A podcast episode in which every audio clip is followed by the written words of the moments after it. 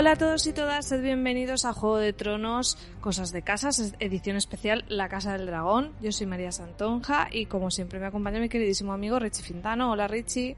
Yo te acompaño siempre, eh, por mucho retraso que tengamos, porque esta semana se nos ha complicado. Bueno, esta semana no, esta, esta quincena. Esta vida.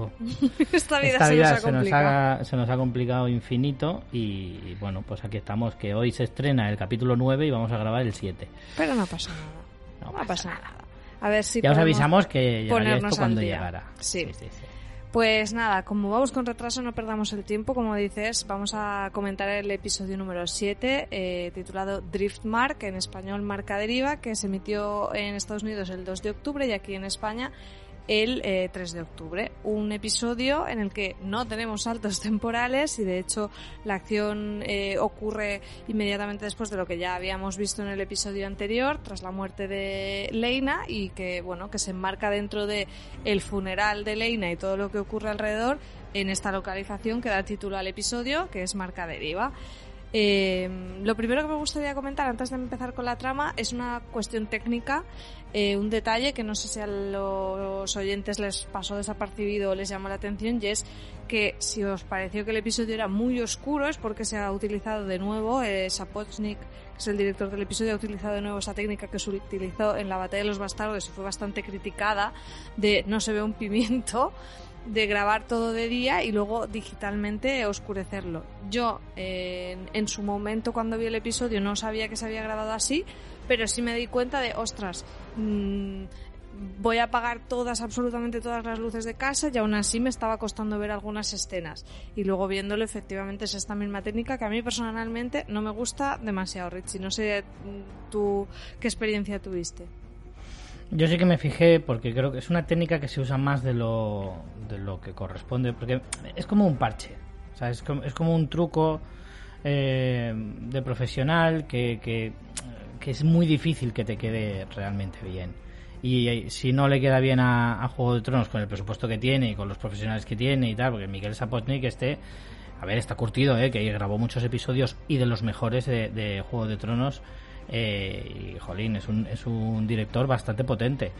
Entonces, esta técnica yo sí me di cuenta, porque además es que es bastante resultona para mal, el sentido de que es como que se nota mucho, hmm. ¿vale? Porque da la sensación de que es la luna llena, pero no se nota que no es luna llena. Sí, tiene sombras y tiene cosas así que dices, a ver, una luna no Unas cachos sombras. que dices, joder, ponte, ponte crema solar que la luna te va a quemar la piel, porque es una exageración y además es como que que tú, por ejemplo, muchas veces ves eh, iluminar eh, lugares oscuros, por ejemplo, vas en un bosque de noche y, tienes una fuente de luz que obviamente en un bosque no debe haber, pero a veces es necesario poner algo que, que dé esa sensación, eh, aunque sea totalmente falso, hmm. porque no tienes más remedio, tienes que iluminar de alguna manera. Pero esta técnica intenta que, que quede natural, pero es que hace el efecto totalmente contrario. A mí es verdad que durante algunas escenas, que es más, más llamativo, más sangrante que en otras, sí que es verdad que me, estropeaba el momento, ¿sabes? De alguna manera. A lo mejor la gente en general que no le presta atención a esas cosas tan técnicas, eh, a la mayoría de gente a lo mejor no le importa, pero a mí sí que me molesta un poco, la verdad. Yo sobre todo porque mm, al final eh, yo no sé, me meto mucho cuando veo el episodio, es como mm. se me olvida el mundo y de repente era como, no, estaba siendo consciente de um, esto se ve oscuro, no sé qué cuesta y, jolín, te saca un poco de la acción, sobre todo en la escena de la playa que montan en paralelo con, con que comentaremos ahora luego con Damon y Ranira y en paralelo con Aemon yendo a, domar al, dragón, esa escena en concreto costaba un montón de ver. Así que bueno, no somos muy fans de esta técnica. Vamos con el episodio, bueno, como decíamos, ese funeral en el que todos son miradas chungas y en lo que a mí lo primero que más me llamó la atención es que de nuevo eh, Alicent eh, se sale con la suya, los Hightower vuelven a tener el control y Otto eh, vuelve a ser mano del rey, que en fin, mm, a mí no me hizo mucha gracia, la verdad. No soy muy fan de este mm. señor. Mm, bueno, yo el personaje me gusta, aunque no sea del equipo Alicent. es decir, es. un personaje que mola ver, pero que tú no vas a ir en su equipo, porque mola odiarle, realmente. ¿Sabes? Entonces, eh, mm, que vuelva, me, gusta que vuelva. O sea, no me gusta que sea mano del rey, pero me gusta que vuelva. ¿sabes? Porque creo que si no es mano del rey es difícil encajarlo en la trama. Y creo que es un personaje crucial, que hace mover mucho la trama, que hace mover esas tiranteces palaciegas y tal. Eh, creo que es bastante necesario. De hecho, es que solo por la conversación aquella que tuvo eh, con su hija eh, cuando se, se marchaba de desembarco del rey, diciéndole cómo era la realidad del momento, de lo que le iba a pasar. El rey va a morir y a ti te la van a liar con tus hijos y tal. Es que ese tipo de conversaciones son las que reclamábamos un poco al principio de temporada de necesito eh, diálogos potentes. Sí, yo estoy que contigo el libro en realidad no los tiene. en que me gusta el personaje, pero no, no voy en su equipo. O sea, creo que lo has no somos, no somos Team Hightower de ninguna manera. no, Eso está claro. Y además, cuanto más pasan los episodios, menos. Menos todavía, sí, sí. Eh, bueno, tenemos eso, tenemos ahí ese descubrimiento de Otto con su chapita pin de mano del rey. Damon en el funeral, segunda esposa que se le muere y tampoco se le ve muy afectado, o sea, con risitas y de, y de todo en el, en, cuando está haciendo el hermano de Corlys el discurso y demás. Damon hasta se ríe en un momento dado cuando... Pero esa risa, ¿a qué crees que viene? Porque yo tampoco lo entendí es que está muy un bien. poco colgado, porque yo creo Si que con se Lena ríe- se llevaba bien. Yo creo que se ríe cuando habla como de un poco como la pureza de la sangre de los eh, Ya sé por qué. Bueno, sí que ahora recuerdo un poquito. Yo creo, porque inmediatamente después ponen un plano de los hijos de Ranira, porque el hermano de, de Ser Chorlis, como le llama Rafa, Rafa Gamil le llama Ser Chorlis, que me gusta mucho también como mote, aunque Mufasa me gustaba más. Eh, le- el hermano, Hmm. que es como, como Ser Chorlis enfadado, porque es que está muy enfadado, todo, toda la serie está súper enfadado, eh, hace un comentario como la, eso, la, la- la pureza de la sangre, y entonces como que este Damon se siente un poco como ofendido, en plan, cuidadito que estás hablando de mis sobrinos, o bueno, sobrinos, no, porque es la- son los hijos de su sobrina, sobrinos Sobrinos nietos. sobrinos. Sobrinos nietos, es sobrinos nietos, sobrinos nietos sí. Es sobrinos nietos. Y- bueno luego en el final cuando se casen vamos a intentar hacer el esfuerzo de cómo quedan los parentescos que creo que nos va a dar un cortocircuito cerebral pero lo vamos a intentar Sí, vamos a intentarlo. Yo he hecho por aprenderme los nombres también. Que Carmen me echó una bronca hace poco diciéndome a ver si nos vamos a aprender ya los nombres, que yo me lío y si tú no te lo sabes ya... es peor mal. todavía Claro. Entonces es verdad, yo he hecho un esfuerzo por aprendérmelos y creo que más o menos aprobaría un examen. Y... Pero bueno, cerrando el tema este, creo que Damon se ríe como diciendo, tú sigue por ahí que verás... eh, La que te va a eh, caer. la que te va a caer. Pero... Pero... Creo que es eso, que él va con indirectas. eh, el, el- Que tampoco es el sitio, también te digo, ¿no? O sea, tampoco Sí, es el sitio en el verdad. funeral de la pobre mujer esta que muere en el parto y, eh, bueno, de la manera tan, No, tan el parto no. épica. O Bueno, sea, se marca un Dracaris en toda se regla. marca contra Caris, pero porque iba a morirse en el parto. Eh, no es el sitio tampoco de ponerte a hacer tu campaña, no, toca. Eh, Ya se respiraba mal ambiente, porque mira que yo he estado en algunos funerales, tristemente, pues bueno, quien más, quien menos ha tenido algún familiar que se ha muerto y he estado en funerales, pero nunca había visto un funeral más triste que este. O sea, primero, hasta los 10 minutos de, de episodio prácticamente no habla nadie, solo se miran, todos se miraban mal. Y parecía ahí que como que lo último que importaba era Leina, ¿no? Porque al final estaba, pues eso, esos juegos de poder, porque es la primera vez que se juntan en un montón de años toda esta gente. Pa- parece que han Mm. pasado, eh, no sé, como seis años, ¿no? Creo que, que es la eh, que nos habían juntado. Bueno, mm, bueno, ya me pierdo, no sé cuánto hace que no se, se ven, pero como que ha pasado tiempo que no se han visto desde que esta gente se fue a Roca Dragón y tal, y tienen como todas esas tiranteces y lo último que importa es que estamos en el funeral de una muchacha que se ha muerto, ¿sabes? Es un Sí. poco, da, da un poco igual. Y además, no solo que se ha muerto, sino que ha muerto de esas circunstancias y encima embarazada. Sí. Es como, es una muerte súper trágica, no es como si se muere eh, uno anciano de muerte natural. No, es que esta chica ha muerto dando, intentando dar a luz a un niño que también ha muerto con ella y al final ha acabado quemada por su dragón. Escúchame, en la esquela del periódico de marca deriva, eh, se queda todo muy feo, lo explica como lo expliques. Sí. Tienen este ritual en, en Marcaderiva de, de tirar los féretros de piedra al mar en esa calita, eh, calita de, de, de tanatorio De la que muerte. tiene. Cala de la muerte, esto sí que es cala de la muerte. La calita tan tanatorio me gusta mucho. Que está bastante guay. A ti que te gustan mucho estos detalles así de detalles culturales, ¿qué, te pareció? Todo lo que son tradiciones y costumbres de cada familia, de cada región y tal, me, me super flipan. De hecho, eh, no, no me puedo morder la lengua al decir, no te recuerdan a los Greyjoy, pero en bien, es decir, como bien hechos, más elegantes, más guapos, decoran mejor, a estilo náutico, vale, pero mejor decorados los palacios y también a la hora de despedirse un sarcófago Oye, muy chulo, hecho a mano, claramente. Y no con cuatro algas encima, como hacían los Greyjoy, te ponían cuatro algas encima y te tiraban al mar en una bolsa de basura. Yo creía que iban a hacer un rito más rollo vikingo, ¿sabes? En plan de, de, echarlo al mar, pero quemarlo o algo así. Pero claro, el féretro era de piedra y, no, y de hecho luego se ve en la profundidad del agua que allí hay más que hay más ah. ataúdes. De ahí que se llame la calita, la calita tanatoria. Te ha gustado. ¿eh? me ha encantado muchísimo. en la revista Viajar sale como mejores calas a descubrir para este verano. Sale en Google Maps. Con referencias y todo. Eh, después tenemos, después de, bueno, todas estas miradas y demás, tenemos una escena, eh, porque al final volvemos, eh, en este episodio realmente, como, como decías, vuelve a estar el tema de la sucesión, que es todo el tema de la serie, pero digamos que por un momento se hace un paréntesis de la sucesión al trono, ¿no? Con, todo el tema de, de, los vástagos de Rhaenyra y de si son legítimos y no, eh, para hablar de la sucesión de Marcaderiva, empieza a abrirse ese tema que al final, en cierta manera, mm, repercute también en el otro, ¿no? Porque si, si, eh, si el heredero de Marcaderiva decimos que no puede ser uno de los hijos de Rhaenyra porque es eh, porque no es legítimo porque es un bastardo al final estás diciendo lo mismo del, trono de hierro no entonces bueno tenemos ese, tema aquí y hay un momento en el que eh, Corlys y Rhaenys están hablando sobre sobre ello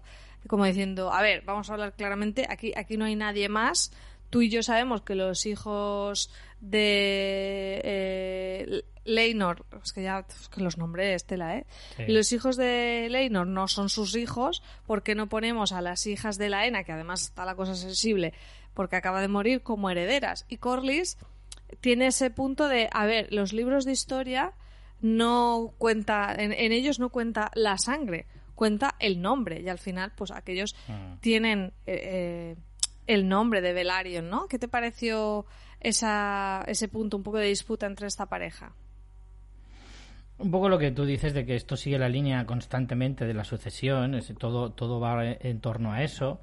De hecho, ya empiezan a verse como las hijas de em, las hijas de, de Daemon y los hijos de Ranira como que tienen cierta cercanía, ¿no? Como que se, cogen de la manita cuando están ahí, cuando las niñas están tristes, se le acerca uno de los hijos, el mayor, creo. Les le dice, voy a consolar a tus primas, pero hay un detalle interesante ahí, y es que Jace eh, se enfada un poco de decir, ¿por qué estamos aquí en este funeral cuando nosotros tendríamos que estar velando a Sir Arwin Strong porque él ya sabe perfectamente que es su padre, ¿no?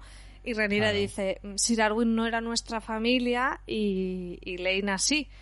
Eh, un poco esa contradicción de, a ver, guay que yo vaya a consolar a estas niñas que han perdido a su madre, pero es que yo he perdido a mi padre y encima ni siquiera puedo velarlo, ¿no? Pero ahora sí lo ves que es buena gente, porque mm. los hijos de Renira se les ve muy, muy majos, que aún así, pues, como que lo entienden, o sea, se frustra, pero lo entienden y va a consolar a las, a las niñas. Sí, de hecho, hay un momento que llega la abuela de las hmm. niñas que no nos damos cuenta, porque claro, aquí esto es un pifostio, pero... Pero es abuela de los niños también. Es abuela de los niños también, y la abuela como que le, rechaza como diciendo, déjame un momento. Me recuerda un poco a lo cómo trataba Kathleen Stark a John Nieve. Ojo. ¿Por qué? Porque era un bastardo. Claro. Y a estos niños, pues a los ojos de muchos, bueno, siendo eh, bastante fieles a la realidad, eh, los tratan como bastardos, aunque no lo puedan decir en alto. Sí, pero en contraposición, Sir Chorley, que a mí también me ha gustado mucho, sí que habla con el hijo pequeño, pequeño no, en el mm. mediano de Rhaenyra, con Luceris, eh, como con mucho cariño, y le dice precisamente lo de que tú serás el heredero de Marca Deriva, y el niño tiene una respuesta como muy infantil y muy bonita de no quiero eso porque cuando yo sea que yo sea heredero significará que todos habréis muerto que también es está muy bien la, la salida del niño. Y, bueno sí es, ves esa contraposición de cómo a Rhaenys le tira mucho el tema de la sangre no en ese momento y, con su trato con los nietos que no son nietos se nota. Y en cambio en cambio Corlys es como que en el momento en que aceptaron el matrimonio de su hijo con Ranira, es como eh, all in a, esto, sabiendo cómo pueden ser las cosas y, me da igual. Yo estoy en el juego de, estar dentro de la familia real y, a, tope, a tope con esto. Ser Chorlis también a veces se pone un poquito la venda en los ojos, como diciendo: Mira, me da igual de dónde sean, tienen el apellido Velaryon y van a acabar siendo reyes de los siete reinos. A, él también le tira más el nombre que la sangre. Que de hecho, cuando, cuando Rhaenys le dice: Tío, quítate la venda de los ojos ya de una puta vez, ¿me entiendes? Son, son bastardos y se acabó. Hmm. Pero el otro sigue insistiendo, insistiendo. De hecho, la conversación más repetida entre ellos es eh, la ambición por el trono es tuya, más grande que la mía. Yo ya he aceptado hace muchos años que no voy a ser reina en la vida. Y me da igual que mis hijos lo sean o no, porque al final esto te trae más problemas que, que, alegrías. Hmm. Luego tenemos otra escena de abuelos muy graciosa, que es Otto, que pilla a, a, Egon borracho, que claro, Otto es, es, su abuelo también, y le, y le pega un collejón en plan, tira ya para allá que yo creo que, claro, otro que está Que te vea yo, que te vea yo tirar para allá. Que está haciendo a tope de campaña, que quiere que él sea el heredero y le ha salido un chufla de heredero porque, porque bueno, este que también está en el, funeral, en el funeral con resitas. Le ha salido un Froilán en toda regla. Totalmente. Y está muy, está muy bien, ¿no? Que la composición de lo que dices, de, de cada uno de los, eh, de los abuelos aquí, cómo va tratando a los diferentes nietos, también según un, interés que tienen, ¿no? En, cómo quieren que se quede ese, ese, ese reparto de, roles de, y, de mandos.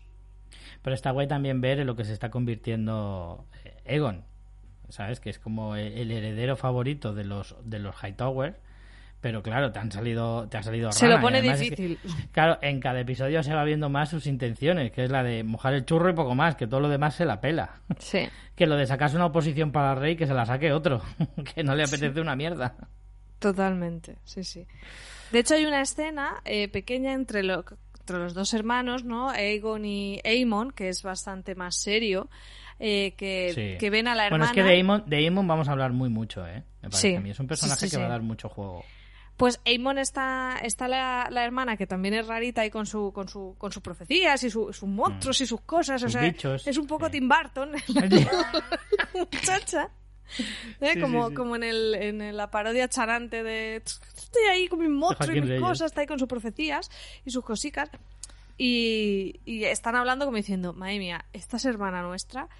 Y, y, con el tema de que los Targaryen siempre sabes que se casan entre primos y entre hermanos y mm. entre todo, eh, como Aegon hace un comentario como, madre mía, esta como me toque a mí casarme con, con la friki esta. Y Aemon dice, yo cumpliría con mi deber, tal para empezar es una conversación súper creepy de unos niños hablando de casarse entre hermanos. Pero bueno, teniendo en cuenta que son los Targaryen, bien. Pero también te Toda conversación de casarte con un familiar ya es creepy de por sí, de nacimiento. Que lo hagan niños. Imagínate dos chiquillos que ya son creepy además, siendo así de rubios. De hecho, Emon, tío, parece como como Draco Malfoy eh, con gripe. Es verdad, ¿sabes? es muy Draco. Es como, encima va vestido de verde, va vestido de verde y negro, que es como muy Slytherin, tío, y es como, das muchísima grima, chaval, porque es como, está tan paliducho, y, con el pelo tan rubio que dices, madre mía, qué cosica quedas. Hmm. Pero bueno, ahí también te muestra un poco el carácter de, de, los dos, ¿no? De uno como muy viva la Virgen y que me da igual todo, y el cachondeo y hacer bromas, y el otro como, bueno, es cumpliría con mi deber, tal, o sea, mm. no se parecen en nada, tendrían que haber nacido en un orden inverso y además yo creo que se nota y, bueno, con Otto cogiendo al otro de y dándole collejas, yo creo que Otto hubiera preferido bastante que claro. fuera el primogénito, porque... es que de hecho, pero yo creo que así mola mucho más, porque eso enrevesa todo más. Hombre, claro. Oye, nos hemos saltado un pequeño detalle, no sé si lo tienes apuntado en tus notas, que cuando el rey ya cansado, bueno, habla con Damon y le dice lo de volver a, a la corte y tal y cual, tiene ese momento, con, Damon tiene un momento con Hightower, con Otto, diciéndole en plan, tú sigue, tú sigue aquí chupando el bote bonito. Buenísimo, le dice una frase así como, aunque las sanguijuelas estén llenas, eh, siempre quieren más sangre o una frase así que mola muchísimo, es de esas para, mm. para enmarcar, porque, bueno, esto se llevaba mal desde el primer momento, pero yo creo que la balanza se decanta más porque Damon tenía más razón de sobre Otto que Otto sobre Damon, ¿eh? Sí, totalmente, totalmente. Parecía al revés, pero no. Sí. Pues yo el detalle que me refería es que cuando se está marchando el rey, Viserys eh, le dice a Alicent, la llama Emma. Claro, Su porque primera está esposa. como un poco ya mm, Mm. chocheando quizá un poco, no Ya sé. se le va un poco la pinza, pero claro, con tanta emoción y tanta momento así tan en trance de, con el entierro y eso, como que tiene ahí un lapsus y le llama así. Mm. Hay bueno. otro, en ese momento también, eh, parece que al único que esté más afectado realmente por lo que sucede en el funeral, bueno, Rhaenys también se la ve muy afectada, pero es Leinor que está un poco así como en trance en, el- Sí. en, en la calita de tanatorio y Corlys manda a su amante a por él que le dice, eh, creo que le dice, ve a buscar a tu protector, como... eh, no sé, me, me- me llamó la atención que, que mandaran precisamente a, a este personaje, a Carl, eh, yo creo que de una manera en que es como muy obvio para todo el mundo que realmente es el novio de, de Sí. Leinor. Y, un, y también el hecho de que le llames como no sé, como que Leinor al final, que también es el, el primogénito y el heredero de Marca Deriva, como que tampoco estuviera a la altura, ¿no? Como que es demasiado sensible, que tal, que yo a, a tope con él, ¿sabes? Es como, a ver, se te ha muerto tu hermana, pues es normal que estés así. Claro. Pero realmente, pues en- dentro de ese mundo, pues hay que guardar esa seriedad y esas apariencias y no te puedes eh, no te puedes mostrar vulnerable incluso en esa situación, ¿no? Y es como que Corlys mm, se se molesta un poco de que mm, Leinor esté un poco montando el numerito, aunque para mí está totalmente justificado que montes el numerito, pero, pero sí, es un poco eso de mm, tienes que estar a la altura de las circunstancias. Un poco lo mismo que Otto con Aegon, o sea, es un poco todos ahí eh, bu- buscando mm, sus fichas que sean, que, que se comporten. Que en este caso es verdad que hay como demasiada ambición por parte de, de, de ser Chorlis y, y Otto. ¿Sabes? Hmm. Es como que, como que les pierde un poquito eso, porque al final. Eso, vu- vuelvo otra vez a la conversación con, con Rhaenys, en la que le dice: Mira, lo único que me importa ahora ya es salvarles a estos niños y lo que tú estás haciendo es ponerles más en peligro, porque al final, tanta historia, tanta historia, lo único que vas a conseguir es que haya más guerra entre, entre unos y otros. Sí, sí, sí. Eh, a mí me, me gustó mucho toda esta escena de, de eso, del reencuentro familiar y de cada uno, pues, eh, intentando mm, estar a la altura de las circunstancias, quedar bien delante de los otros, ¿sabes? Como todo ese juego de apariencias de sí, sí, somos todos familia, pero aquí que nadie te pille en un renuncio, Mm. ¿no? Porque si no, las, las puñaladas van, más, van que flipas. Y bueno, de hecho, pues. eso se, se enlaza con la conversación en la playa de, Ra- de Rhaenyra y, y Daemon, en la que prácticamente hablan de lo mismo. En que Rhaenyra dice: Yo creía que quería ser reina, pero es que al final esto es un agobio, porque es todo el rato tanta historia, esto de la sucesión, que si guerra por aquí, que si la reina tocándome los huevos, que si no sé qué. Está ahí Sí, esto tú, un poco tú la dices puta. cuando están paseando por la playa, Sí. que lo que sí que ves es como esa sensación de que entre ellos hay mucha honestidad, ¿no? Que hablan sin Sí. barreras, porque además de hecho hablan de, de, de Strong, ¿no? De al menos ellos hecho- pueden yo a lo- como que Justo. Mm. Damon empatiza y le dice, bueno, al menos ellos pueden llorar a sus muertos, tú no. No sé, ellos hablan con mucha sinceridad, pero y eso luego sucede que mm, se acaban ligando. ¿Qué te pareció esto? O sea, ¿crees que está eh, bien justificado? O sea, se supone que hace muchísimo tiempo que ellos no tienen contacto prácticamente. Mm. Mm, el que ellos es verdad que siempre tenían como ese feeling y todo lo que pasó con el día de- del hecho de pulgas, pero ¿tú crees que está bien justificado el hecho de que se líen? Que, que, ¿Sabes? Es como que siempre se han querido mm, en oculto o que siempre hay como una atracción de esto que se acaban encontrando aunque pasen los años y siempre mm, la cabra tira al monte. O sea, ¿cómo lo viste tú? Pues mira, yo saco una conclusión muy clara de esto, te lo digo. Eh, la- el episodio anterior ya te comenté que yo creo que Damon siempre ha estado enamorado de, de Rhaenyra. El hecho de Pulgas a lo mejor no, el hecho de Pulgas a lo mejor ahí pues estaba tonteando y precisamente a raíz de aquello fue cuando él de repente descubrió que estaba que, que se estaba enamorando de ella y demás. Luego por las circunstancias pues se tuvieron que separar, cada uno se casó con la que, con el que le tocó o con la que le tocó y, y tiraron para adelante a día de hoy, yo te dije en el episodio anterior que, que, que, Daemon estaba enamorado hasta las cachas de Ranira y su mujer se lo dijo, en plan, "Tú- yo no soy la esposa que tú querías que fuera. Yo creo que lo decía por Ranira más que por otra cosa. Y, y de, o sea, que por parte de Daemon me cuadra completamente. Por parte de Ranira, lo que veo en Ranira, más que el, estar enamorada perdidamente de Daemon, que no creo que esté perdidamente enamorada, pero que sí que a lo mejor siempre ha sentido algo hacia él, creo que es como que eres la única persona que me puede entender. Eres Sí, es la como única una persona. ¿no? Claro, es como eres la única eres la persona perfecta para mí. ¿Sabes? Eres de mi familia, vas, vas a estar conmigo a muerte, vas a, vas a cuidar de mis bastardos sabiendo perfectamente que lo son, y a ti te va a dar igual, los vas a cuidar igual. Eh, tú quieres reinar tanto como yo, y tú y yo no queremos entrar en guerra porque nos respetamos, además de que nos queremos. Joder, es que está blanco y en botella, cojones. Sí. Entonces yo creo que es como a la única persona a la que yo puedo querer es a este tío. Sí, ¿Sabes? sí. Es como, como Strong, sí, estaría muy bien y su amor fue, sería muy guay, todo lo que tú quieras, pero ella sabía que jamás en la vida de Dios iba a acabar con ese hombre. Mm. Ni siquiera renunciando a todo, a la corona y tal y cual, no tenía razón de ser. De si yo quiero que- seguir mi camino como reina y demás, lo único, el único camino que tengo es o ser infeliz con un cualquiera, con un Lannister de la vida, o con Daemon. Lo que pasa es que yo creo que, y este es el problema que tiene la serie, bajo mi punto de vista, con el tema de las elipsis, es que, por un lado, no hemos visto esa relación con Sir Erwin Strong, que creo que era importante ver, porque mm, no solo es que tenga tres hijos con él, es que eh, pensemos el marco temporal de eso, es que son 10 años de relación, se ha muerto y ni hemos visto la relación, ni hemos visto el, el duelo, no hemos visto nada, es como que eso han pasado de puntillas, es casi que es lo que, o sea, necesitas que exista en la serie para justificar que hay unos hijos que son bastardos, que eso es crucial para la trama, pero te cargas totalmente eh, a nivel de- narrativo en la historia, no aparece nada de esa relación, ni tanto eh, cuando sucede, ni tanto como la pérdida. Ya de repente, eh, de, de manera súper inmediata, después de haber perdido a Sir Erwin, eh, ya está con Damon. Entonces, es un poco como, a ver, o, o no querías tanto a este tipo, que para empezar me parece que es eh, poco creíble si llevas 10 años con él,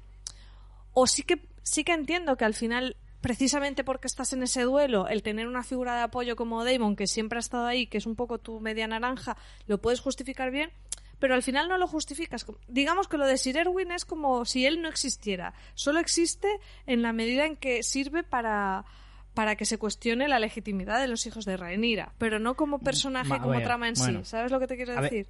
Estos huecos los llenamos nosotros con imaginación, está claro, porque Sí. no nos lo cuenta la serie, pero yo lo que veo ahí un poco es eh, que por muy maravillosa que fuera su relación con Arwin, no deja de ser una relación difícil en la que tú no puedes tener un amor abierto, siempre a escondidas, no puedes hacer nada más allá de lo que sea oculto.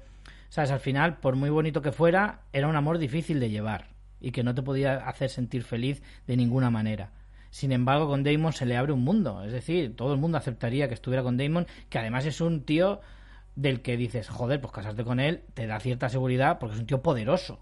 Sí. Más allá de que tenga un estatus o lo demás, tiene un puñetero dragón, ha ganado batallas, es decir, con este tengo la seguridad de que si entro en guerra, este se, se, se va a partir el alma y con él un montón de gente más, porque encima tendrá sus propios ejércitos y mucha influencia. O sea, que al final es como, sí, yo, Ser Arwin será la hostia, pero yo llego a Reina y mañana me pueden matar porque no, no, no estoy tan protegida. Se casa con Daemon y junta el poder de dos fuerzas muy grandes. O sea, que bajo tu punto de vista, Damon sí que está más enamorado de ella y ella es un poco más estratégica. Te da a ti la sensación. no digo que sea Aunque Damon estratégico. también, ¿no? Porque al final se acerca al punto Sí, del trono que él pero no creo que sea por estrategia puramente, sino por la seguridad emocional que le da estar con un tío como Damon, Ujú, que con Arwin no tendría. Eh, ¿Me entiendes? O sea, que no, no digo que sea en plan que maquiavélica, no, o sea, No, creo no, que de verdad está enamorada de él, pero que en cierto modo es, no es solo Es una figura, no, no es solo un amor, sino también una figura de comodidad, de tranquilidad, de seguridad y de, no sé, como de un amor más abierto. Aunque en realidad se tienen que casar en secreto, pero bueno. Sí, bueno, ahora iremos con eso porque también lo de las bodas en esta serie a mí también me parece un poco todo poco justificado. Eh, bueno, en paralelo a esta escena se, está, se muestra cómo Aemon va por la playa. No sé si tú te olías lo que iba a suceder o que estaba buscando. O... No me lo estaba, no me lo imaginaba, pero no es una cosa que te sorprenda, no es un giro que digas, Dios, no, o sea, era como, pues bueno, era- no, no es de extrañar que acabéis chuscando en una playa. No, no, digo Aemon en... O sea, Ah, lo en de paralelo, mientras ellos chuscan la playa, Aemon está por esa, parece, además esa misma playa. eh, Sí, sí, sí, yo sabía, o sea, yo me, me imaginaba que él iba buscando un dragón. Y, lo, y de hecho, claro, tú lo piensas y dices, el único dragón que hay a mano ahora mismo es Veigar, claro. A mí me gustó Y- mucho la escena que de, vincu- vínculo con el dragón, ¿no? Porque es Sí, un poco como más lo que me ¿eh? había imaginado, ¿no? No tanto como cuando ves a, a Jace eh, como dándole la cabra al dragón pequeñito allí en, en Pozo Dragón, que vimos en episodios anteriores, sino ese punto más de, primero, que hay que tenerlos muy bien puestos para ir y ponerte delante del dragón, que no de te... Godzilla, porque es que es gigantesco. Sí. Y, y como que en cierta manera ese dragón te acepta a ti como jinete. Hay un punto ahí Mm. que, te, que os miráis y que dices, venga, vale, te voy a dejar. Y la, sí que es verdad que la escena de él eh, volando con el dragón me pareció muy, muy chula, muy espectacular, la verdad, que eh, teníamos ganas de ver esto. Ahora, todo el rato yo pensaba... Pobrecita, la hija de Leina, la que estaba sin dragón, que encima ahora pierde. Ella siempre ha estado sin dragón, se queda huérfana. Y ahora que al menos podía coger el, el dragón de su madre, De su madre, claro. se lo quitan también. Me dio una pena. Yo todo el rato pensaba en esa pobre niña, ¿eh? Sí, sí, yo también. Yo también lo pensé porque además digo, además aquí va a haber conflicto, pero claro, este es adelantado, ha sido más listo, le ha echado más huevos, eso desde luego. Claro, al final realmente no le pueden echar nada en cara. Los dragones no son como una posesión. Claro, no, no se heredan tampoco. Claro, claro, claro. Y bueno, vemos que las niñas se despiertan, ¿no? Y ven que, que esto ha sucedido, que se han llevado el dragón y avisan a, a- a sus primos, tíos, Mm. prim- primos, A ver. primos por parte de No. padre y madre eran hermanos, sí, son primos. No, no, estas... es- Primos. A ver. son sí. primos, No, padre y madre eran hermanos. eran hermanos, sí, pero, pero Damon y Ranira son sobrino tía. Madre Ya, pero ahora Damon, ah, claro, por el parte de Damon. Por parte de Damon Claro, son, por son parte tío y, sobrina. Venga, vamos a intentar hacer esto. Venga. Hay una parte fácil, que es Sí. Leina y Leinor eh, son hermanos, Son por tanto los hijos son primos. Esa parte está fácil. No, no, no, no, pero es que estos no son hijos de Ranira, coño. Estos, este es hijo del padre. Este es hermano. No, pero yo te estoy diciendo Joder, que Jace y Luke van a, o sea, que las que Ah, vale, vale, tú estás hablando. Vale, estaba de las niñas que se No, llaman no. Beyla y la otra no recuerdo cómo, las dos nenas. Beyla. Bueno, madre mía, se nos va a hacer un qué esguince cerebral. Escúchame. Es muy difícil. Las muy difícil. niñas y los hijos de Ranira son, por un lado, primos. Eso es fácil. Mm. Y luego, por parte de Rhaenyra. Rhaenyra y Daemon sí serían eh, como tías... Sería Tías abuelo, segundas sobrino, y abuelo, sobrinos. No, el, el Damon es el, au- el tío abuelo de los niños. Porque es el hermano del abuelo. Vale, pues eh, vale, pues son tíos abuelos y sobrinos nietos. Son por un lado primos, so- por un lado son primos, por otro lado son tíos abuelos y sobrinos nietos y luego cuando se casen serán hermanastros. No, no, cuando se, cuando, ah, Cuando vale, se cuando se casen Ranira y Daemon. y Daemon, claro. Sí, sí, bueno, bueno, aquí son de todo. Aquí uno puede ser tu abuelo y tu primo a la vez. Al final No, es en plan, ¿eres tú o soy yo? O sea, ya no sabes de quién eres. Claro, ya no sabes quién le tiene que regalar en Navidad al otro. Para el aguinaldo es un follón. Pues un follón. Y para heredar ya ni te cuento. Pues si tienes segunda línea de sucesión y mierda de esas, madre mía, Hombre, yo es creo que prevalece la línea más directa. O sea, en plan, tía abuelo, no sé qué, pues de momento ahora prevalece eh, primos. Cuando se casan, pues prevalecerá hermanastros. ¿No? Yo creo que ahí Sí, van. Cuanto más cercano De- de, despa- consanguinidad. descartan el Mm. descartan los otros parentescos y se quedan con el con el principal, ¿no? Eh, de hecho, mía, pues pues eso, que- Rhaenyra y Daemon son tío y sobrina y cuando se casan, pues eso ya se queda un poco en segundo plano y son marido y mujer, ¿no? Claro, claro, claro. Bueno, estábamos en la, en la escena de la pelea eh, que bueno, pues que mm, entonces se acercan eh, a, donde está Aemon, se dan cuenta que ha sido él el que ha cogido el dragón y empieza ahí una pelotera que yo dije, aquí acaba algún niño muerto, ¿eh? Buah, yo, me, yo, yo creo que ha sido de los momentos de la serie donde peor lo he pasado porque digo, madre mía, como maten a uno de los niños, se puede liar una muy, muy gorda. Y es verdad que, que- estás ahí diciendo, madre mía, ahora uno se cae para atrás, se pega un golpe contra una roca en la cabeza y lo desgracia. Y, y aparte que eran cuatro contra uno, que eso también está muy feo, ¿eh? Está muy feo. Aunque sea el mayor, pero está muy feo. Y, y sí, la verdad es que yo lo estaba pasando fatal. Yo digo, uy, verás, uy, verás, uy, verás.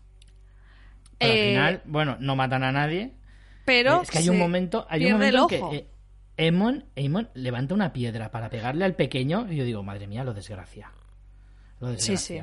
Sí, sí, yo también, o sea, yo estoy contigo, yo lo pasé fatal, creo que de los momentos de la serie, eh, creo que después del parto del primer episodio es el segundo momento donde más mal lo he pasado, pero Sí. la verdad que queda muy guay porque con el tema de lo del ojo, pobrecito Emon, pero eh, ya vamos metiendo un poco de esa magia que tú querías, ¿no? Porque con esto se cumple aquella profecía de la niña Tim Burton diciendo lo del gusano no sé qué, un tuerto, no sé cuántos, pues ya tenemos aquí al tuerto. Sí, sí, sí, sí. Eso se...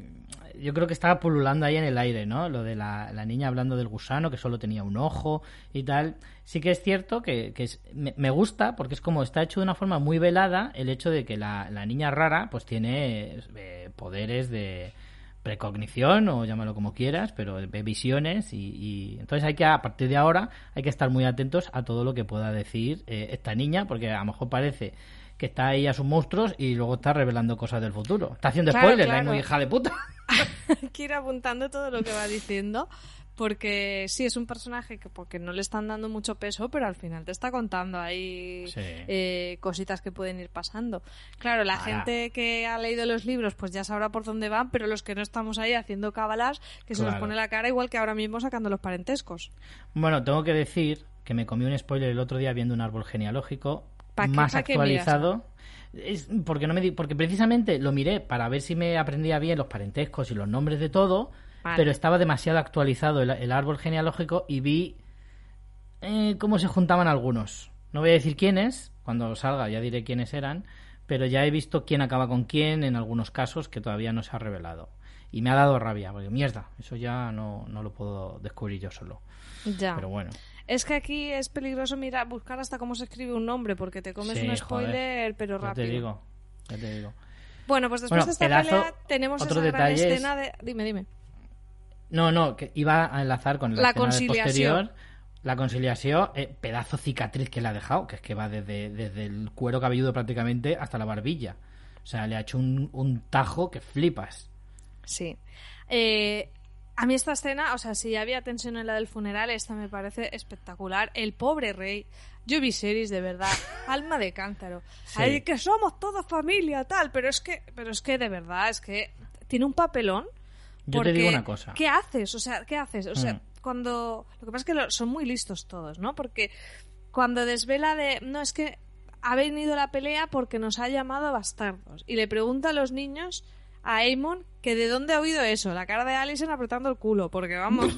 ya te digo. Aemon, que es muy listo, le pasa la pelota a Aegon. Al hermano que pasaba por allí diciendo, yo me estaba en mi cuarto pelándomela, a mí que me estáis diciendo, tío. Totalmente. ¿Me entiendes? Yo estaba ahí con mi revista de tías sexys de Poniente, ¿eh? y de repente le meten el marrón y pone una cara como diciendo, hijo de perra, ¿pero qué dices? Yo no he dicho nada. Pero se sale muy bien también por la tangente, o sea, tampoco es tan tonto. Este es muy vividor, pero tonto no es, porque No. mm, lo que dices, pues si no los ves, si lo sabe todo el mundo, como mm, no me lo ha dicho nadie en concreto porque todo el mundo está hablando de esto. Y claro, tiene un papelón eh, Viserys, porque dices, a ver, si hago como si nada, doy crédito a estos rumores, pero que voy a castigar a mis propios hijos. O luego cuando, cuando Alicent ataca a Rhaenyra, ¿qué- ¿qué haces? O sea, es que tiene un papel, es que to- todo mal. Bueno, es que yo a este señor te digo una cosa.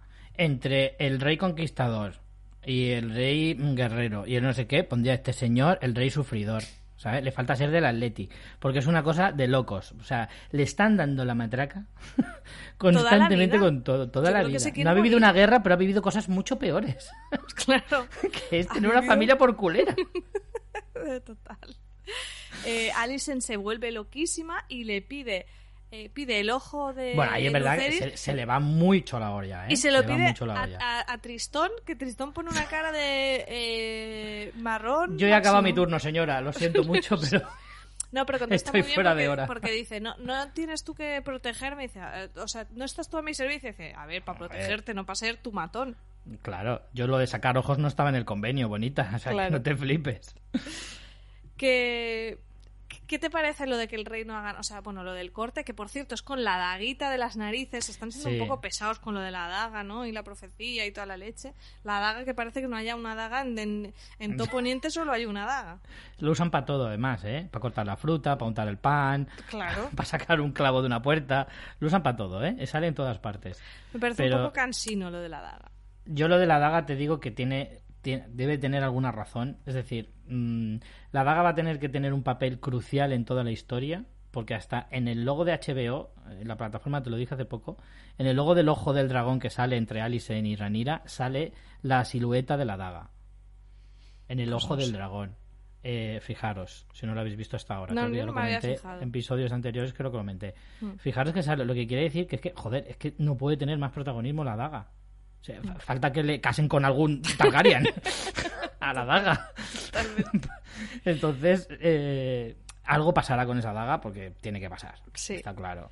Eh, me encanta Aemon, que ahí lo ves, que dices, madre mía, el volado este, que al final, le- como tú dices, le han cortado, no, no es que se haya quedado tuerto, sino que le han hecho un cicatrizón de, de toda la de cara. media cara, sí, sí. Y el tío está tan feliz como diciendo, a ver, que me he quedado tuerto, pero que tengo al dragón más grande de todo Poniente. Eso te iba a decir. Compensa. Bueno, es que ese, ese momento es brutal. decir, mira, como si me arrancas ahora un huevo y el dedo meñique del pie. Aún así, sigo ganando un dragonaco. ¿Sabes lo que te digo? O sea, que por mí, oye, a mí el día me ha salido a ganar. Totalmente.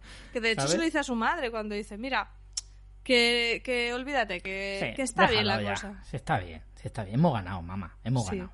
Y luego Que no me podrá mirar a la cara. Pues no pasa nada, yo me pongo un parche moloncio. Si ya verás cómo me da mucha personalidad de mayor. Que esto no, que yo no voy a ir al instituto, ¿sabes? No se van a reír de mí. Voy a ser príncipe. Príncipe con el dragón más gordo de todos. Hostia, dragona, que lo- luego lo he visto. Es verdad. Es dragona, no dragón. Eh, entonces, que además luego eh, eh, recordarás el detalle de Otto, ¿no? Que dice, "Ch, déjala, déjale, déjale, que ha hecho bien. Ahora Claro. tenemos un dragonaco en nuestro bando. Es que esto es un detalle que no es, no es pequeño para la, la que se va a liar, ¿no? La danza de dragones tan anunciada. Mm.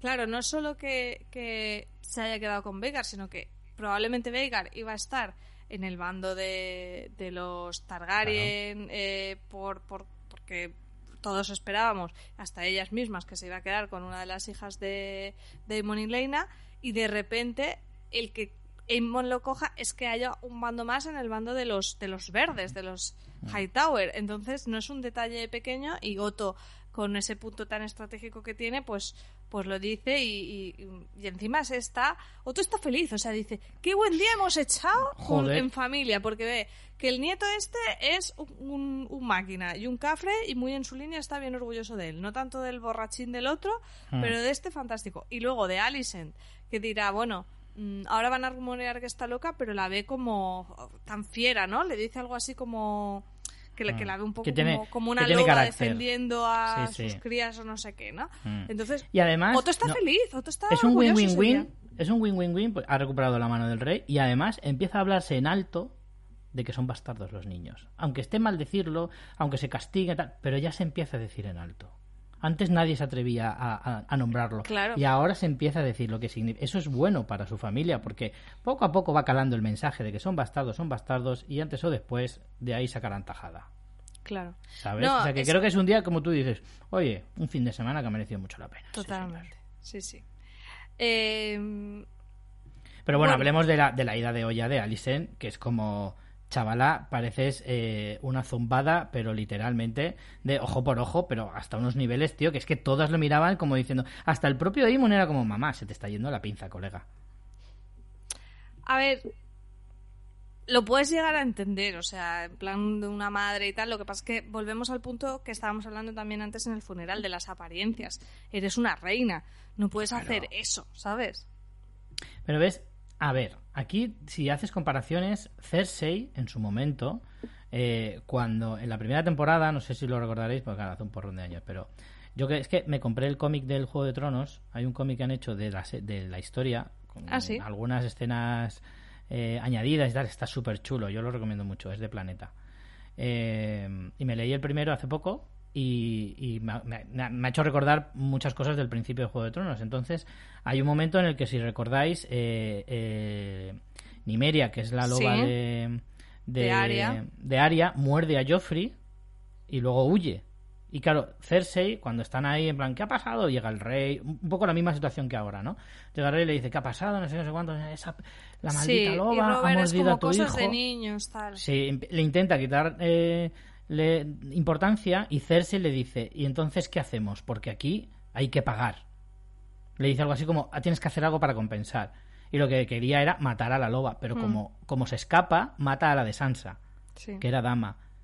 Eh, y, y encima eh, eh, Ned le dice al rey, por favor no lo hagas, por favor no lo hagas.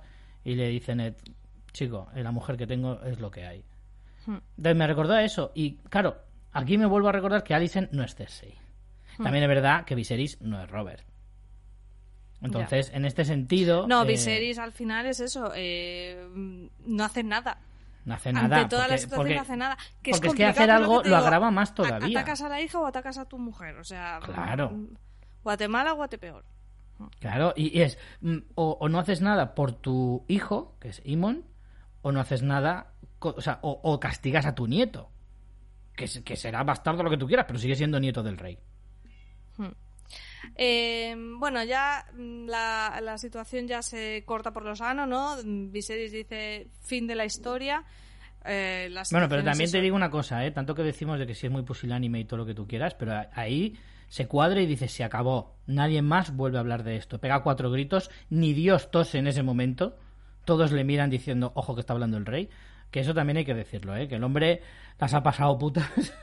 y también hay que reconocerle cuando pone, da un puñetazo en la mesa y dice, hasta aquí, ya está, se acabó. Aquí mando yo. Punto y final.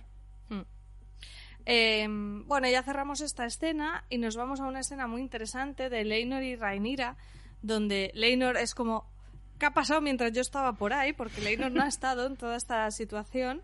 Claro. Eh, y como que tiene un poco de cargo de conciencia y le dice, no, me voy a quedar más, voy a estar aquí por ti. Todo aquello que, toda- todas aquellas aspiraciones que él tenía de irse a la guerra y tal, como que dice, no, mira, olvídate, yo me voy a quedar por aquí. eh, porque voy a tope contigo, que esto no puede ser, que al final, pues bueno, pues aunque esto sea una farsa, esta es nuestra familia, ¿no? Y, y- y voy a estar apoyándote. Y hay un detalle muy interesante en esta conversación y es como que ellos inten- sí intentaron tener descendencia, pero no la tuvieron. Y entonces, bueno, es cuando Rhaenyra, pues si tiene los hijos con Sir Arwyn, entiendo que ya de una manera también deliberada para también tener descendientes. Pero yo no sé aquí si tú que entendiste, porque hablan como de que no había placer, y entonces no sé si es el punto de como Leinor es homosexual, pues no conseguía eh, tener Yo creo que iba por ahí. e- eyacular y entonces no podían tener hijos, o que no, o que era estéril. Yo a ver, no sé, yo entendí como que era estéril porque digo, bueno, hijo, pues no sé, dale poder a la imaginación, inténtalo por el bien, o sea, por lo que te estás jugando. Pero he oído muchos comentarios de la gente que pensaba eso, que, que, que realmente no llegaban ni a consumar porque no había manera. Claro, porque ya eh, yo, yo lo entendí más por el hecho de, mira, por mucho que lo intente, yo te quiero mucho, te tengo mucho aprecio y mucho cariño, porque es verdad que se ve que se aprecian, a pesar de que, bueno, pues eh, eh, Rhaenyra se quejaba un poco de sus labores como padre o como pareja y tal y cual, pero, pero en el fondo parece que se tenían aprecio. Entonces, yo creo que sí que iba un poco por el hecho de decir, por mucho que lo intentara, chica, yo lo, lo siento, porque ojalá te hubiera dado un heredero. Y además es que justo lo hablamos en el episodio anterior, que dijimos, chico, mm, sois muy descarados teniendo tres bastardos morenos. Por lo menos el primero, que sea, que sea rubio y que, y que, y que- que no cante tanto, que sea el heredero. Pero es verdad que si no han podido, pues ya es otra historia, claro. Esta conversación no es. eh, parece más en- menos importante de lo que luego acaba siendo. Y es porque eh, luego deduciremos que en esta conversación después Rhaenyra le plantea a Leinor el plan que sucederá después, ¿no? Claro, claro. Eh, lo que pasa es que en este momento no lo vemos. ¿Qué vemos? Que Rhaenyra y Daemon hablan de, por un lado, eh, casarse y por otro lado, de, para conseguir casarse, que se tienen que deshacer de Leinor. En esa escena parece como que se lo vayan a cargar y de hecho, eh, después es lo que parece en el sentido en el que vemos a Damon con su capucha de hacer maldades yendo a hablar con Carl, eh, el amante de, de Leinor, eh, y le pide que haga algo rápido y con testigos. Claramente parece que está encargando su asesinato a, a Carl, lo cual es un poco Mm. extraño porque dices, te la estás jugando mucho encargándole el asesinato a su amante, ¿sabes? Es como, eh, puede chivarse, puede, obvio- ¿sabes? O sea, Ya, ¿por qué, pero ahí te quieren hacer- que no...? te quieren hacer, te quieren intuir un poquito o, o disimuladamente eh, sugerir que todo el mundo tiene un precio, ¿no? Es como te voy a te voy a cubrir de oro Claro. hasta las orejas si, si te cargas a, a tu amante y es como bueno, pues el oro compensa por no sí, a esta claro, si te dan a entender esto. A mí me dio una bajona terrible porque digo, jolín, Sí. para una gente que parece que, o sea, yo estaba a tope con el Team Ranira y cuando veo que sucede eso digo, ya ya no estoy ya no voy con nadie, madre mía. Pensé exactamente lo mismo, en plan, me vas a fastidiar la bufanda que había hecho de Ranira, Team Ranira total. Yo estaba diciendo, me estás partiendo el corazón, Ranira, tú no eres así, tía, tú no eras así. Y justo con No Leinor, que, ser, que- que me claro. encanta ese personaje, así que de bueno. Damon, ¿vale? Porque, porque además era como muy, era muy inconsistente el decir, joder, ella no es mala persona, pero hasta el punto de este, de esto ya ni de coña, porque una cosa es que te cargues a un marido por conveniencia, pero que sea un capullo. Pero es que a este encima es toda buena gente. Sí, que, y que justo le acaba de decir, eh, me quedo contigo, renuncio a, Sí. no sé, a, a lo que yo quiero en la vida. Y, y- y tu respuesta es como, ah, sí, fantástico, voy a matarte. ¿Sabes? Era como terrible, ¿no? Mm. Pero eh, la primera pista de que algo, algo va de otra manera es que en esa noche vemos que Damon mata a un guardia.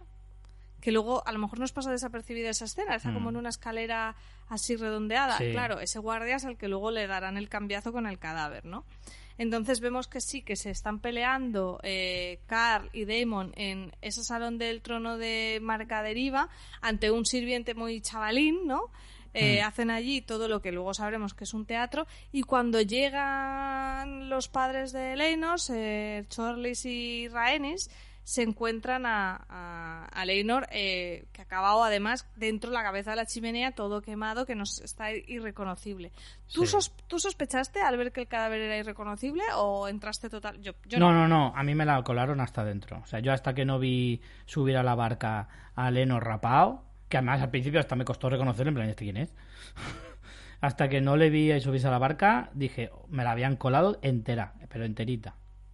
Sí, a mí Yo también. lo reconozco que ahí me la tragué entera y por eso es que me- porque me estaba quedando súper súper flipado, súper flipado de decir, hostia, cómo se puede llegar a este a este nivel. Pero es que hay, un detalle en la conversación que están teniendo Ranira y, Dim- y Damon que habla un poco de lo que hablábamos antes entre ellos. Eh, hay una frase que dice, no me puedo enfrentar yo sola a los verdes. Mm. A los verdes son los Hightower, evidentemente. Y es un poco eh, lo que hablaba antes, de decir, él- ella busca apoyos, además de su amor y tal, busca el apoyo. Yo Claro. entiendo que ella piensa, los, los Velaryon no me van a ayudar en esto, porque tienen sus propios intereses. Entonces, claro, el divorcio no, no, como que no. Entonces, solo tiene esa salida, pero me seguía pareciendo demasiado bestia. Sí.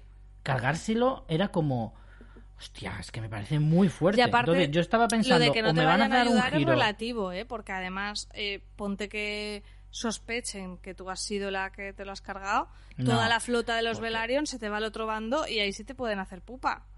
Sí, pero a ver, Rhaenys sa- se, se- se sabía que Rhaenys estaba mosca con el tema de los bastardos, bastante mosca. Y, y Chorlis es el único que estaba así un poco, bueno, vamos a hacernos los longis, pero pero no sé, yo sentía que no te- y, y- y en el fondo a Lenor todo se la pela, si mientras él disfrute de la vida todo lo demás le da igual, porque no son ni sus hijos, entonces es que al Sí. final no sé, tío, yo veía como que el bando Velaryon no estaba muy a favor de Ranira, ella se veía muy sola luchando contra todos. Yo creo que sí, efectivamente no están tan a topes y aparte como que tampoco es suficiente para, sobre Claro. todo porque casarse con Damon es una cuestión también de imagen de cara al pueblo, ¿no? Exacto. Para mitigar esos rumores que tú estabas diciendo precisamente que se están esparciendo de lo de los bastardos y demás, pues, pues es como un golpe en la mesa de no, no, aquí los Targaryen rubios a tope, me caso con mi tío en la larga tradición y pues si en el futuro tienen más hijos, eh, afianzan más aún su casa y tal, ¿no? O sea, sí que creo que, que va que va por ahí, no tanto porque los Velaryon no estén de su parte, sino que aunque lo estén no es suficiente para el papelón Exacto. que tiene ella, ¿no? Exacto, exacto.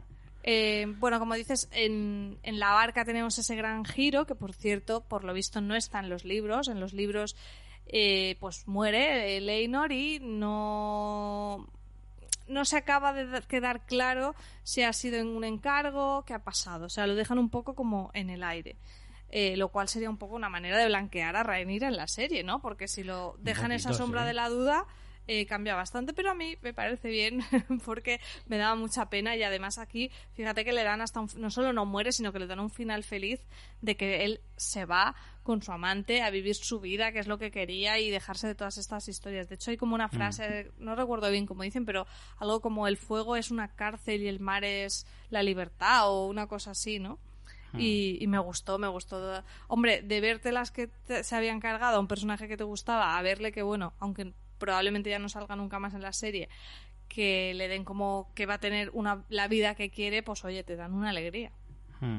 Pero a coste, un coste elevado, ¿eh? porque a Ranira se le puede complicar mucho porque si, si a, a Rhaenys o Ser Chorlis les da por, por ir a tope con la teoría de que han encargado su asesinato, eh, pueden encontrarse con un problemón en ese sentido, ¿sabes? Sí, ahí también te digo que no han sido muy discretos al casarse eh, inmediatamente después, ¿no? Porque eh, estás alentando las dudas y además no mm. queda muy claro cuándo es, pero también es como en la playa, o sea que sí queda la sensación de que es en el momento y si quieres vamos con lo de la boda. Que yo no entiendo aquí porque, o sea, Jolín es la heredera. La primera boda que tuvo, una chufla, y esta también, así clandestina. O sea, sí, me, parece que está mal, mm, mal justificado y que no es estratégico por su parte. O sea, tendrían que haberse esperado unos meses y haberlo hecho y boda por todo lo alto si lo que tú quieres es afianzarte como heredera y mostrar además tu fuerza de y me he casado con Damon. Hmm. ¿Qué sentido tiene? No sé si es que se lo ven muy, muy negro y lo quieren hacer muy inmediatamente, pero para mí ni tuvo justificación que se casaran eh, justo después de la preboda fatídica eh, cuando se casan Ranira y, y Leinor, que, yo hubiera seguido con, las justas y los juegos y lo que tenían previsto, porque al final, tío, es que desacreditas un poco a la heredera. Y aquí hmm. también, o sea, no, no me parece que no, sé no sé por qué lo han hecho no sé por qué lo han hecho así. no es de bodas, no es de bodas, es de juzgado más bien. o sea, en juzgado, pareja de hechos y me apuras. No es de bodas. Hay gente que es de bodas y gente que no es de bodas, María, hay que aceptarlo. Yo tengo amigos que no son de bodas y los tengo que querer igual, porque yo soy muy de bodas. A mí me encantan las bodas. Las de Poniente y las que no lo son. Entonces, pues mira, la gente de bodas o no es de bodas. Dos preguntas para ti, Vengo. Venga, la primera. ¿Qué crees que va a ¿eh? pasar con el dragón de Leinor? Porque Leinor también tenía un dragón. Sí, es verdad. No lo había pensado. Pues Hombre, pues Luceris también va buscando su dragón, que él no tiene. Se supone que ya Eris sí lo tiene. no, Luceris, también. ¿Luceris tiene también dragón? Sí, creo que sí. Sí, sí, los de Rhaenyra creo que tenían los tres, ¿no? A lo mejor que alguna... podría quedarse alguna de las niñas que van buscando su dragón. Bueno, la que tiene, la, que no espero tiene, que lo, Espero que lo digan, porque eh, creo que la saber los dragones que tiene cada bando va a ser muy importante. Sí, sí, sí. Así que espero que lo digan.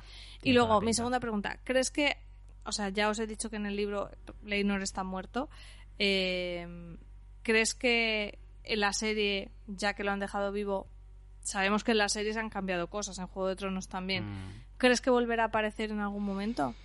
Hombre, si aparece, estás cambiando más el libro todavía. Sí. Entonces, a lo mejor es contraproducente y realmente puede aportar algo, yo sinceramente creo que no volverá a aparecer. A lo mejor en el siguiente ¡pum! aparece. Pero no creo que no creo que vuelva a aparecer porque tampoco tendría mucho sentido argumentativamente no, tiene mucho recorrido. Sí, no, a ver, el personaje está bien cerrado, la verdad. Sí, sí, sí, tal cual. Además, si hay más saltos temporales y tal, pues más, más alejada veo la posibilidad de que tiren por ahí. Y lo que hemos visto ya, que aquí a veces con los saltos temporales aprovechan para dejar cosas totalmente en el aire, como por ejemplo la mm. herencia de Damon de Nido de Águilas. O sea, ha habido cosas que es como, mm. next, han pasado no sé cuántos años, ya este tema mm. lo damos por olvidado. Así que igual con no, Lo bueno que tiene las elipsis es que todo lo puedes explicar con un diálogo.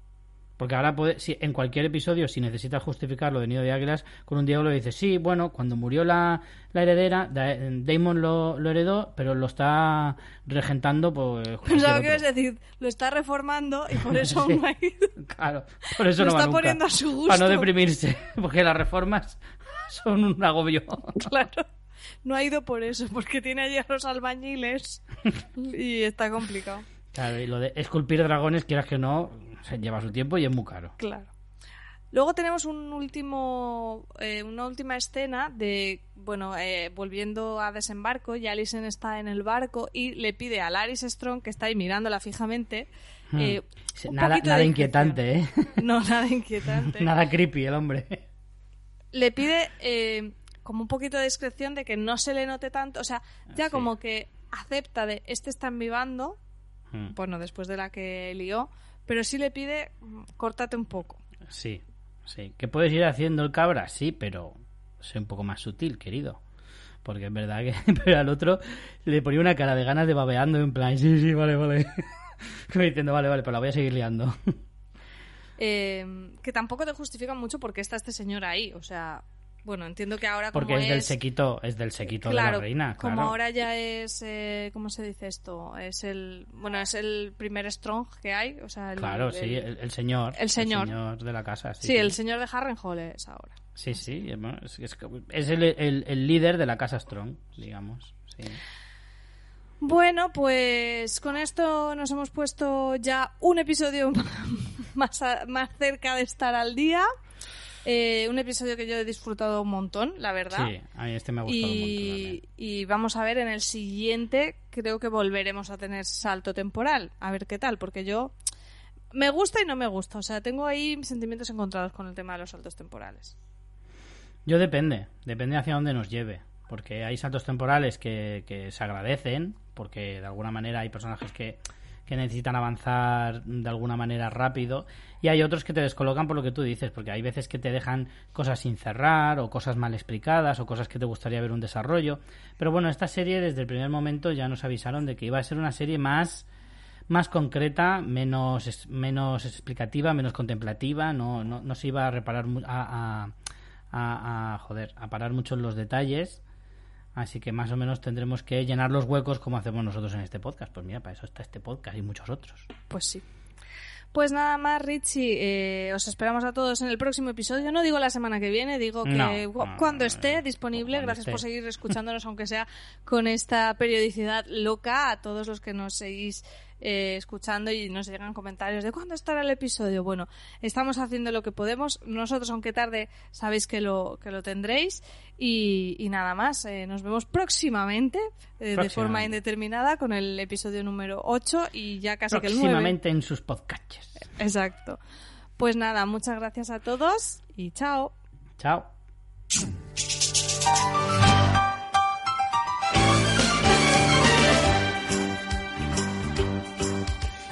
A rare condition this day and age to read any good news on the newspaper page. And love and tradition of the grand design, some people say is even harder to find. Well, then there must be some magic clue inside these gentle walls. Cause all I see is a tower of dreams. Real love bursting out of every